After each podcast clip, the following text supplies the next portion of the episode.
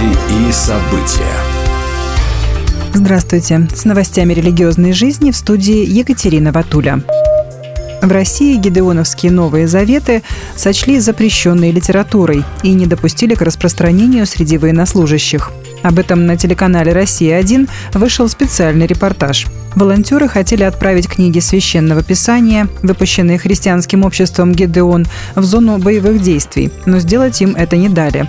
Как объяснила глава регионального комитета воинов Отечества в Хакасии Надежда Узунова, дополнительные страницы, которые, кстати, всегда присутствовали в изданиях Гедеона, с тематическими ссылками по темам «Если вы разочарованы», «Если вы тревожитесь», «Если вы устали» или «Если мучает вас страх», это инструмент для манипулирования сознанием наших людей, и они действуют на военнослужащих угнетающим.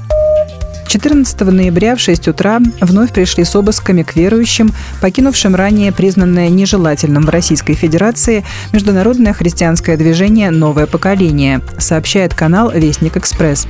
После того, как ряд священнослужителей были лишены свободы на большие сроки, а более 50 человек были привлечены к административной ответственности за участие в деятельности этой нежелательной организации, предполагалось, что в деле будет поставлена точка. Однако новые оперативные действия свидетельствуют о том, что повышенное внимание к тем, кто ранее имел отношение к этим организациям, остается.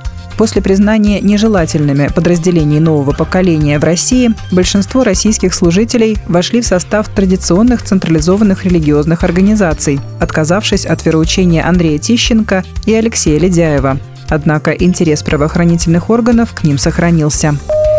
С 12 по 14 октября в Казани проходил форум Российского союза евангельских христиан-баптистов «Приумножение-2023». Этот миссионерский форум уже стал ежегодной традицией и в 2023 году проходил в пятый раз – на него в Казань приехало почти полтысячи человек. Помимо них были еще волонтеры, хористы и организаторы. Также в форуме приняли участие представители семи церквей евангельских христиан-баптистов, не входящих в Союз. Когда в конце форума прозвучал призыв посвятить себя делу миссии, отозвалось почти 80 человек. По словам организаторов, это самый большой отклик за всю историю проведения форумов при умножении. Как отметил руководитель миссионерского отдела РСЕХБ Владимир Мискевич, не все до конца понимали, что такое форум приумножения. Многие воспринимали его как обычную конференцию. Но это не просто конференция, а настоящий праздник благовестия с впечатляющими результатами. Следующий форум приумножения будет проходить осенью 2024 года в Екатеринбурге.